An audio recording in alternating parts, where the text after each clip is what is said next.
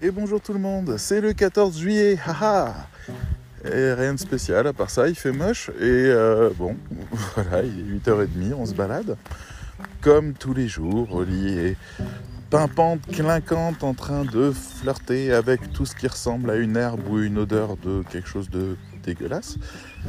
Et euh, la vie continue, voilà. Non, bon, après le 14 juillet, je vous recommande quand même, si vous pouvez, de le fêter parce que ça vaut le coup mine de rien, on, manque un peu de festivité en ce moment. Ça peut valoir le coup. Là, moi où je suis, ça va pas me passionner. Donc bon, je vais surtout passer, s'il y a un feu d'artifice, chose qui est probable, je vais passer la soirée avec mon chien tremblant dans les bras à essayer de le calmer jusqu'à son épuisement et j'irai après l'emmener se coucher. Voilà, ça ce sera ma super soirée de 14 juillet. Bref, Aujourd'hui, j'avais envie de vous parler d'un sujet. Ah, c'est un sujet un peu tabou. Et pourtant, en fait, c'est vraiment essentiel. C'est tabou, voilà, moi je suis gêné de ça parce que euh, bah, je lutte beaucoup pour empêcher qu'on voit ces choses. Donc c'est vrai que là, voilà, je, pose deux, trois trucs, je ne sais pas jusqu'où je vais aller dans ce raisonnement. Je vais vous en parler un peu. Je vais vous parler des troubles du sommeil. Vous me diriez bien, oh ça va, on peut en parler. Non, le problème c'est les conséquences des troubles du sommeil.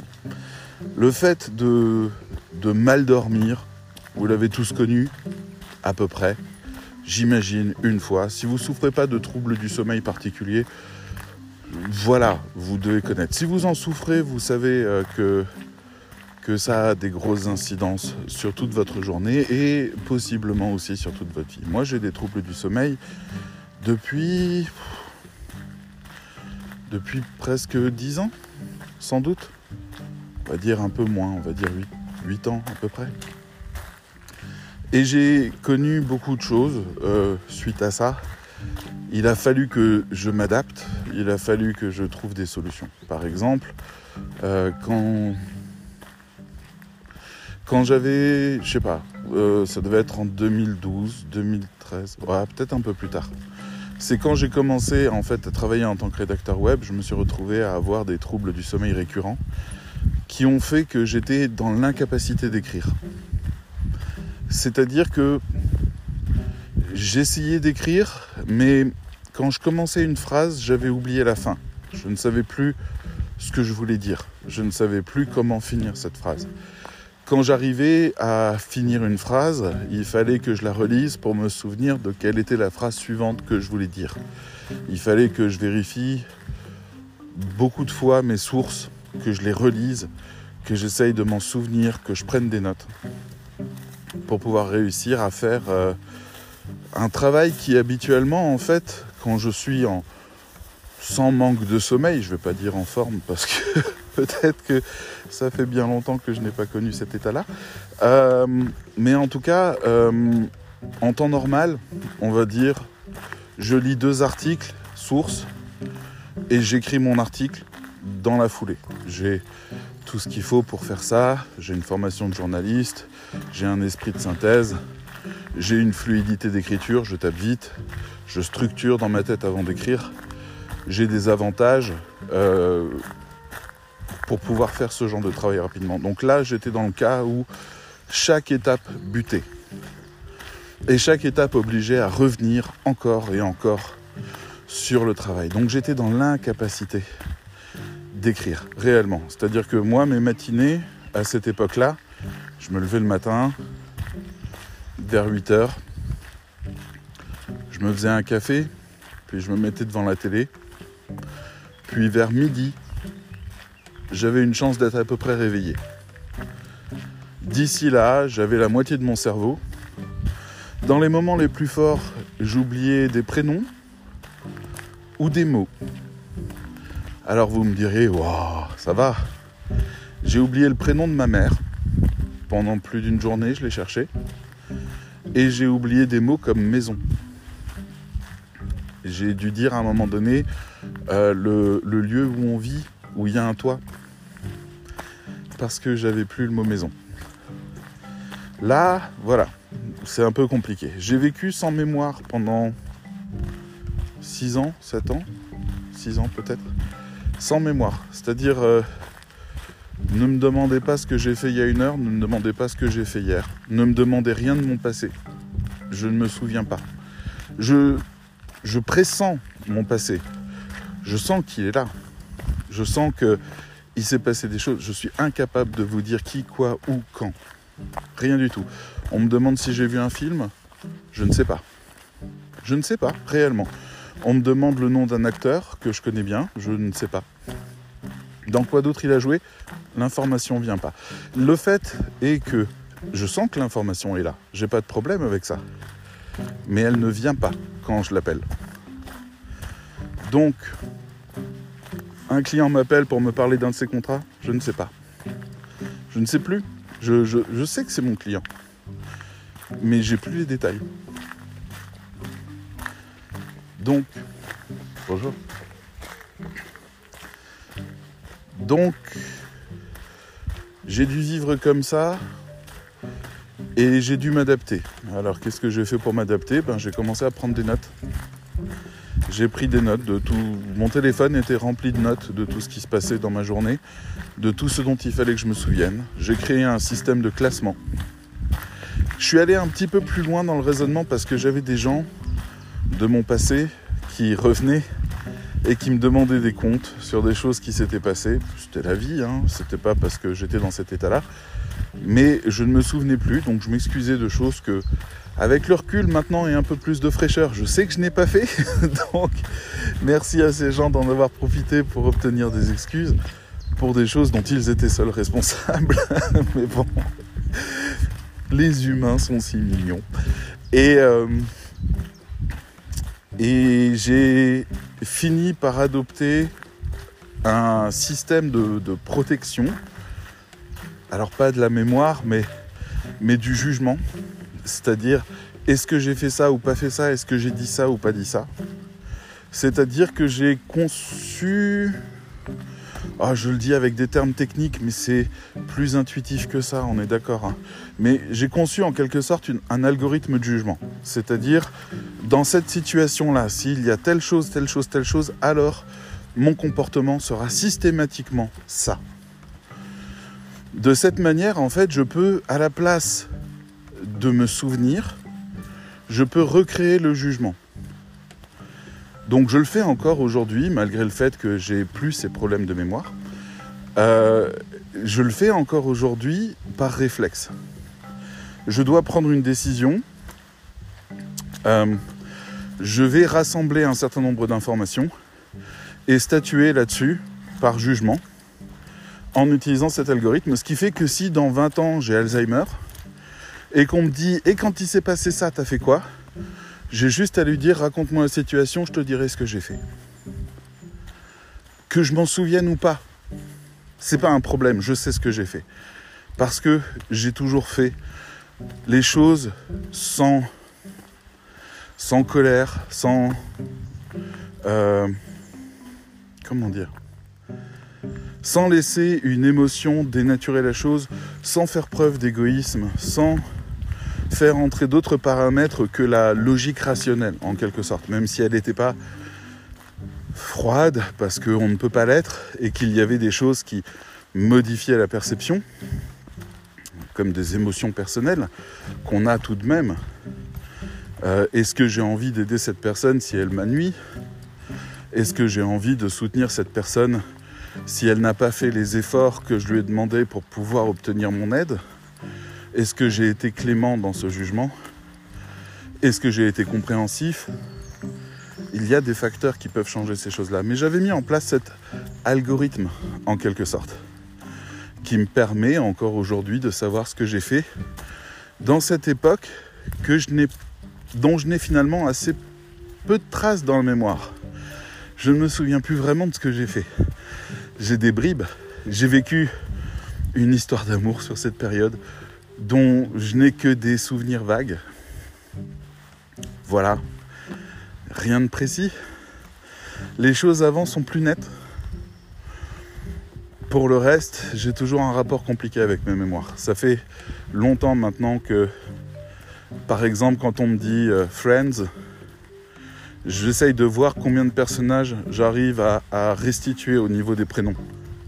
Joey, Chandler, etc., Monica. Essayez de voir jusqu'où je peux aller. À part les 6, est-ce que je peux aller plus loin? Est-ce que je peux me souvenir du nom euh, du personnage euh, qu'a occupé Bruce Willis à un moment donné? Est-ce que je peux jusqu'où je peux aller dans la restitution de ma mémoire? J'ai fait ça énormément. On me demande des, euh, on me parle d'un pays. Je vais essayer de restituer toutes les informations que j'ai dessus. La plupart du temps, même, c'est beaucoup plus que la moyenne des gens. Je suis allé voir un neurologue pour savoir si j'avais un vrai problème de mémoire. Et il a fini par me dire que non, en fait, j'avais une mémoire qui était 30% supérieure à la moyenne. Mémoire, hein. Et euh, donc voilà, euh, ça allait. Il me dit votre problème c'est la restitution de la mémoire. Mais la mémoire fonctionne bien. Quand vous êtes focus, quand vous êtes prêt, concentré, que rien ne vous perturbe, vous avez une mémoire 30% supérieure. Euh, je vous assure que il n'y a, pas vraiment d'avantage à avoir ça, mais, voilà. Donc le problème c'était l'attention. C'était l'attention. C'est pas la mémoire. Ok? L'écriture dans la mémoire, la restitution de la mémoire, en fait, repose sur le principe d'attention. Ça paraît évident, mais là se trouvait mon problème. Outre ces détails-là, le manque de sommeil a joué beaucoup sur la motivation. La motivation réclame de la force et de l'envie. Les deux créent la motivation. Je veux que telle chose advienne, je fais ce qu'il faut quand vous êtes épuisé, quand vous vous réveillez épuisé le matin, il n'y a pas de motivation. Il n'y en a pas. Vous pouvez essayer tant que vous voulez, vous n'y arrivez pas. Vous êtes devant l'ordinateur, puis vous faites rien. Vous, vous avez même pas. Euh, vous, vous, voulez même pas vous en vouloir, alors vous n'allez même pas sur d'autres trucs, genre YouTube ou j'en sais rien. Vous osez même pas sortir. Vous, vous êtes là à essayer de travailler et il n'y a pas d'énergie. Il n'y a rien. Donc vous pouvez essayer tant que vous voulez. Là où j'ai eu de la chance dans ma vie, je reviendrai sur la motivation après, c'est que c'est le moment où j'ai croisé la route de Laurent Bourrelli et qu'il avait un très grand besoin de contenu. Trop pour moi. Alors j'ai compris que je pouvais faire quelque chose, c'est-à-dire je pouvais sous-traiter. Donc, j'allais prendre une petite part pour moi et engager des gens. Et comme j'étais un peu honteux, je leur donnais vraiment beaucoup de ma part. Et une fois que c'était fait, j'avais juste trois choses à gérer. Relire les textes, je pouvais le faire plus dans l'après-midi où j'étais plus en forme. Corriger les textes, donc là j'ai quelqu'un qui euh, faisait la finalisation des textes. Et interagir avec le client. Sécuriser le briefing. Donc en fait, ça, je pouvais le faire aussi dans les après-midi. Donc ça fait que j'avais quand même mes journées où pendant la moitié de la journée, j'étais stone. Et l'autre moitié, j'arrivais à faire le minimum de production qui faisait que tout tournait. Comme Laurent Bourrelli avait des commandes en pagaille, alors vous allez me dire, ouais, mais attends, euh, combien? Euh, Ben à peu près 500 euh, textes par mois. À peu près. C'était ce qu'on livrait, hein, entre 300 et 500 textes on était une dizaine. Dans les moments forts, après ça a décliné, c'est devenu d'autres trucs, etc. Mais voilà, on, a toujours oscillé entre 100 et 500 textes. Donc j'arrivais à avoir une petite paye, parce que je donnais vraiment beaucoup d'argent euh, en pourcentage à, mes rédacteurs, parce qu'ils me rendaient service et que moi je me sentais nul d'être dans cet état-là. Bah, j'arrivais à me faire quand même une petite paye. Voilà, c'était les débuts de Céomantique c'est né de, ce problème de santé. C'est-à-dire, si je n'avais pas été euh, souffrant de sommeil, Céomantique ne serait pas né et la MFM ne serait pas née non plus. Et j'aurais fait un tout autre chemin. Donc il y a des choses qui peuvent dérouter nos vies comme ça. Ce qui est intéressant, c'est de voir comment on peut compenser, faire avec. Néanmoins, mon problème d'attention, donc, était vraiment compliqué à résoudre il a fallu que je passe par des diagnostics médicaux, des actions médicales, des choses comme ça pour réussir à récupérer un peu de sommeil. Mais c'est toujours pas ça. C'était toujours pas bon. Donc il y a des choses que j'ai dû arrêter avec grande tristesse. Euh, par exemple, il y a un jeu que j'aime énormément d'amour. C'est de l'amour pur, ça s'appelle le jeu de rôle, dans lequel en fait il y a un maître de jeu qui raconte une histoire dans laquelle chaque joueur va pouvoir faire interagir son personnage à l'intérieur de l'histoire qu'il raconte.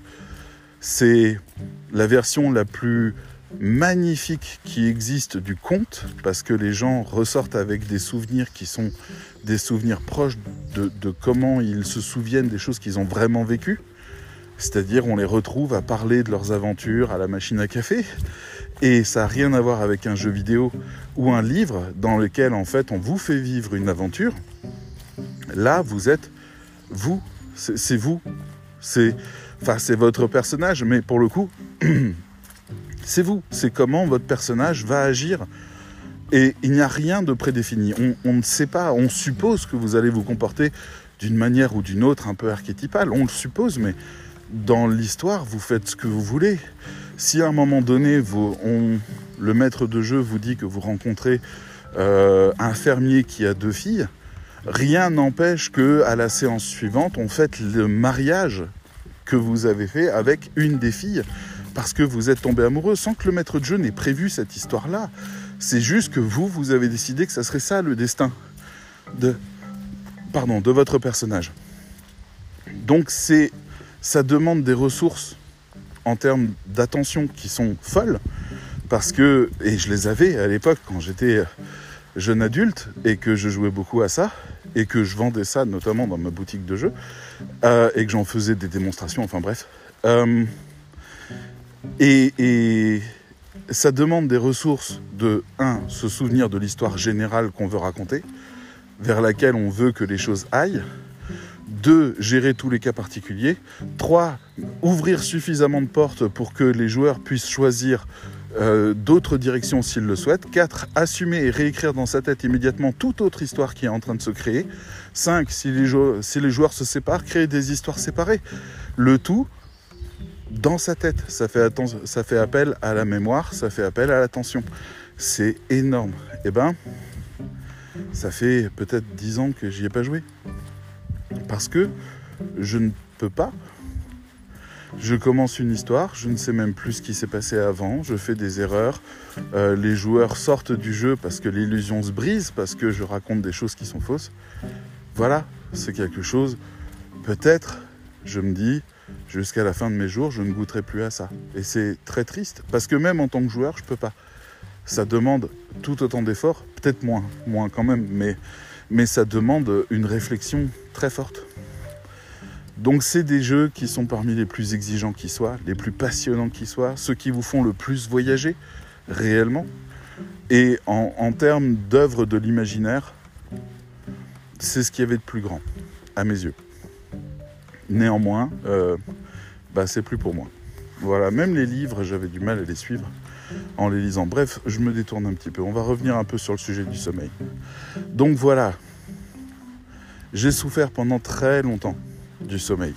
Et j'ai mesuré les impacts sur la motivation, sur la procrastination, sur la capacité créative, euh, ne serait-ce que de savoir où on va, quelle est la prochaine étape, euh, qu'est-ce qu'on vise Comment ça s'articule. Le fait de se questionner, d'analyser une situation, elle est imparfaite, alors on fait des erreurs, alors finalement ça marche pas, et puis on s'en veut parce que l'erreur nous apparaît plus tard et on se dit je suis con, je suis nul, alors qu'en fait ça s'attribue encore une fois au sommeil. Le sommeil est réellement, je crois, hein, la chose la plus importante parmi les trois qui existent qui sont, enfin que moi je mets dans le top 3, qui sont donc le sommeil, l'alimentation et la respiration. Je crois que rien n'est plus insidieux que le sommeil. Le sommeil vous tue votre avenir.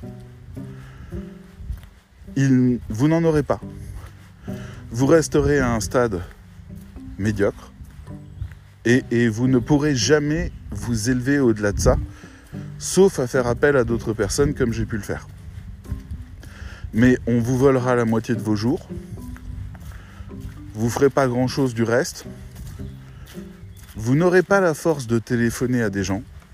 Vous n'aurez même peut-être même plus la force de téléphoner à, à votre propre famille parce que par le manque de sommeil et d'attention, eh ben vous dites des choses que vous ne pensez pas, qui sont juste des espèces de liens logiques, de mots qui sont liés entre eux, euh, de lapsus, euh, de d'émotions qui se greffent au discours à un moment donné, qui est une émotion qui n'a rien à voir avec la personne.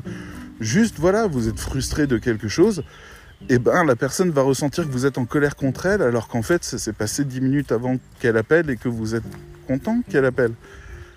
Et vous allez vous fâcher avec les gens au fur et à mesure, et vous n'aurez pas la force de revenir dire à ces gens j'ai eu tort, j'aurais pas dû. Vous prendrez aussi les choses extrêmement mal, vous serez très sensible. Quelqu'un qui ne vous remercie pas publiquement alors que vous avez travaillé sur son événement, eh ben, ça sera un motif pour ne plus le revoir. Alors qu'il a remercié les autres, il vous a pas remercié vous. C'est une blessure. Quand on est en forme, c'en est pas une. Hein. Quand on est en forme, on dit à l'autre t'es un connard. Et puis on continue l'histoire avec lui et on s'arrête pas quoi. Quand on n'est pas en forme, c'est des blessures parce que c'est extrêmement déstabilisant. Vous avez aussi les émotions négatives, les pensées envahissantes qui arrivent tout de suite parce que vous n'avez pas la motivation de les contrer et en plus elles s'auto-alimentent de votre faiblesse. C'est-à-dire, ah qu'est-ce que je suis nul, oui mais en même temps t'as même pas réussi à faire ça, oui mais si tu pouvais, ah j'en peux plus, ah mais de toute façon tu n'y arriveras pas, ah mais machin, voilà. Vous pouvez, et ça m'est pas vraiment arrivé, vous pouvez avoir des pensées sombres, très sombres, angoissantes, vous pouvez développer toute une série de symptômes, je les ai pas eus. Dieu merci, si tu me vois, merci. Euh, vous avez pas de possibilité de garder votre calme. Vous devenez éruptif. Vos colères sont dix fois supérieures à ce qu'elles devraient. Parce que c'est des, des frustrations qui se condensent et qui explosent littéralement à cause de la fatigue. J'ai des souvenirs comme ça où j'ai vraiment fait peur à des gens. Et vous avez toutes ces choses-là qui s'accumulent. Donc pour moi, en fait, si vous voulez faire quelque chose concrètement de votre vie, si vous voulez aller amener votre vie à, une destination quelle qu'elle soit, je crois, je ne suis pas là pour vous dire que j'ai raison ou tort, mais je crois que le sommeil est votre meilleur allié et son manque votre pire ennemi je crois que ce n'est pas quelque chose dont vous pourrez euh, faire l'économie. Je ne crois pas que si vous vous levez tous les matins avec la tête dans le sac et que il vous faut trois heures pour vous réveiller et que l'après-midi vous avez du mal à vous concentrer, je ne crois pas que vous arriviez quelque part. il va falloir que vous développiez des systèmes d'évitement. Éviter la, comment dire, éviter la, surcharge mentale qui arrive trop vite en déléguant auprès de gens qui comprennent vite, qui ne vous agacent pas, qui ne vous frustrent pas. Et que vous puissiez comme ça au fur et à mesure, moi j'ai viré je ne sais pas combien de rédacteurs parce que juste j'arrivais pas à me faire comprendre et, ça me mettait dans des états pas possibles. Et, et ces personnes-là sont pas mauvaises, c'est juste qu'on parlait pas du tout la même langue. Et, dans ces moments-là, je peux pas. Donc, les gens que j'ai gardés et avec qui j'ai travaillé pendant très longtemps à l'agence, c'était des gens, vous leur donniez le briefing, vous leur expliquiez la situation, et il n'y avait même pas besoin de relire les textes après. Vous voyez, c'était directement livrable c'est des perles, ces gens-là. Ils s'en rendent pas compte. Après, est-ce que c'est des perles pour tout le monde ou juste pour moi et mon mode de fonctionnement? Ça, je saurais pas dire. Mais c'était des perles. Donc, la fatigue, je la ressens encore aujourd'hui. elle arrive très régulièrement. Et j'essaye tout le temps de mettre en place des nouvelles stratégies. Je dis ça parce que depuis 2-3 jours, j'ai mis en place une stratégie et ah, ça a l'air de marcher. Mais je sais pas, euh, j'essaye de pas m'enthousiasmer parce que ça fait partie de ces choses qui, qui arrivent euh, et puis qui s'en vont et puis qui reviennent et puis qui repartent. Et en fait, on peut faire ce qu'on veut, on n'arrive pas vraiment à se débarrasser de ça tant qu'on n'a pas trouvé le vrai problème. Et encore, peut-être qu'il n'y a pas de vrai problème et que c'est juste qu'on aura cette vie-là, une demi-vie jusqu'au bout. Je vous le souhaite pas, hein, continuez à vous battre. Moi là, j'ai mis en place une première chose qui est de me réveiller beaucoup plus tôt que prévu. Je me réveille vraiment aux aurores, donc je me couche aussi beaucoup plus tôt, de manière à passer la première heure à juste émerger. C'est mon temps à moi, j'en ai besoin et jusque-là, en fait, il empiétait sur le temps de travail ou sur le temps de démarrage de la journée, il décalait tout. Là, j'essaye de revenir à un autre rythme. Mon chien a besoin de sortir un certain nombre de fois par jour. Ça peut être variable. Hier, il m'a fait sortir 5 fois. La plupart du temps, c'est 3. On marche environ 10 à 12 km par jour, ce qui prend son temps aussi. Pourquoi je fais ça? Pour des raisons de santé, parce que j'en ai besoin. Et mon chien, parce qu'il adore et que sa vie est mieux. Donc il n'y a vraiment pas de raison de supprimer ça. Je me dis qu'il y a des gens qui ont des enfants. Ils sacrifient sans doute plus de temps que moi donc je peux me débrouiller, je peux réussir à ne pas toucher à ça. Et donc en fait on, se réveille le matin, je vais me faire mon petit déjeuner, je vais prendre mon déjeuner, je vais prendre ma douche, je vais essayer de me réveiller, ce qui va me demander un certain temps. Et après je vais pouvoir attaquer le boulot. Mais le matin, il ne faudra pas que quelqu'un m'appelle parce que je ne suis pas en capacité, la plupart du temps, d'avoir une conversation construite qui ne contiennent pas de bourdes ou de, fausses interprétations ou de manque de concentration. Un client me demande un devis, je peux me tromper sur le chiffre. Un client me demande des conseils, je peux me tromper sur les conseils. Un élève me demande une correction, je peux blesser cet élève. Parce que je n'ai pas eu un discours optimiste positif ou que je ne me suis pas rendu compte que ma critique était dure. Alors que elle était vraie, mais elle n'aurait jamais dû être dure. Donc, les oiseaux s'engueulent ici. Donc, je peux avoir des conséquences négatives sur les gens si je ne suis pas en parfait état d'éveil au moment où je discute avec eux. Donc, il y a plein de gens qui essayent de me contacter le matin. Matin, je ne décroche pas. Je ne peux pas. Peut-être que maintenant les choses vont changer, puisque là il est 9h, ouais, 9h30. Euh, enfin 9h15, je, me sens beaucoup plus opérationnel. C'est pas parfait, ça a besoin de se mettre en place, mais je me sens plus opérationnel. Par contre, ça va. Et c'est là tout le paradoxe, c'est-à-dire, il va falloir de la discipline pour tenir cet horaire de coucher qui est vraiment plus tôt que ce que je faisais avant, et pour maintenir cet horaire de lever qui est vraiment plus tôt que ce que je faisais avant. C'est frustrant, ça donne envie de faire des exceptions, il faudra pas qu'il y en ait. Pour ça, il faut de la motivation et de la discipline. Deux choses qui nécessitent quoi? Du sommeil. Sinon, ça fonctionne pas. Donc, ça veut dire que si je dors mal quelques jours dans la semaine, je pourrais foutre en l'air définitivement ce rythme et ne jamais y revenir. D'où le fait que ça me stresse un petit peu, de, me dire j'ai peut-être trouvé quelque chose et j'arriverai peut-être pas à cause d'un manque de sommeil à un moment donné. J'ai abandonné plein de choses qui me faisaient du bien par manque de sommeil parce qu'après j'oubliais que je devais faire ces choses-là. Et puis la vie reprend son cours de la mauvaise manière et on n'a plus le temps de s'y pencher. Donc bref, voilà.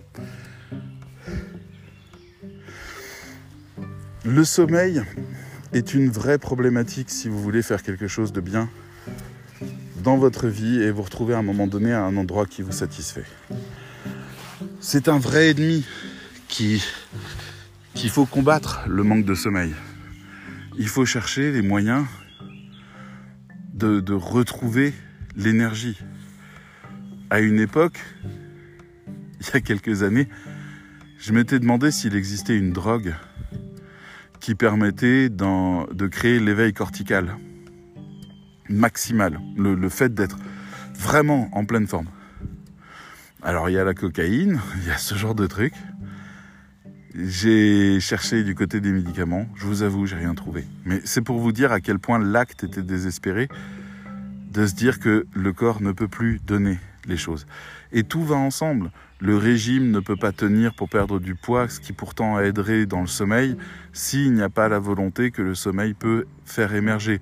Le sport, c'est quelque chose qui me fait beaucoup de bien, et même si je marche beaucoup, je fais aussi de la marche nordique, qui est bien meilleure et qui est bien plus efficace, mais j'ai la flemme, je le fais pas. Je le fais pas suffisamment. Si j'arrive à le faire une fois par semaine, c'est bien. Je voudrais avoir deux ou trois séances d'une heure par semaine. C'est ça ce qui me plairait. Et il y a le temps, il y a le créneau, il y a tout ce qu'il faut. C'est juste la flemme. J'ai des choses qui sont en attente depuis des années, comme simplement changer mes lunettes. Je suis toujours sur des lunettes qui datent d'il y a quelques années. Je suis allé voir un ophtalmo, j'ai le document pour faire le changement, je ne le fais pas. Parce que j'ai pas le temps, parce que je ne m'organise pas, parce que je n'y arrive pas et je me retrouve débordé. Il y a plein d'autres choses. Euh, chaque fois que je dois gérer un dossier différent, chaque fois que, ne serait-ce que de vouloir aller au théâtre, j'adorais ça.